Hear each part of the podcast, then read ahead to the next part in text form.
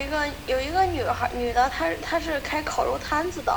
然后她一天发微信给她朋友说她不想卖烤肉了，她朋友就问她为啥，她说她每天晚上的时候总有一总有一群男的到她那儿吃烤肉，然后她朋友说那多好的，你生意生意客源多稳定了。她说可是他们点好烤肉之后我就去烤，我就去烤的时候，他们全都围到火跟前说，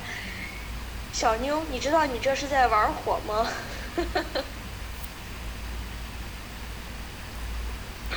然后他就觉得很尴尬。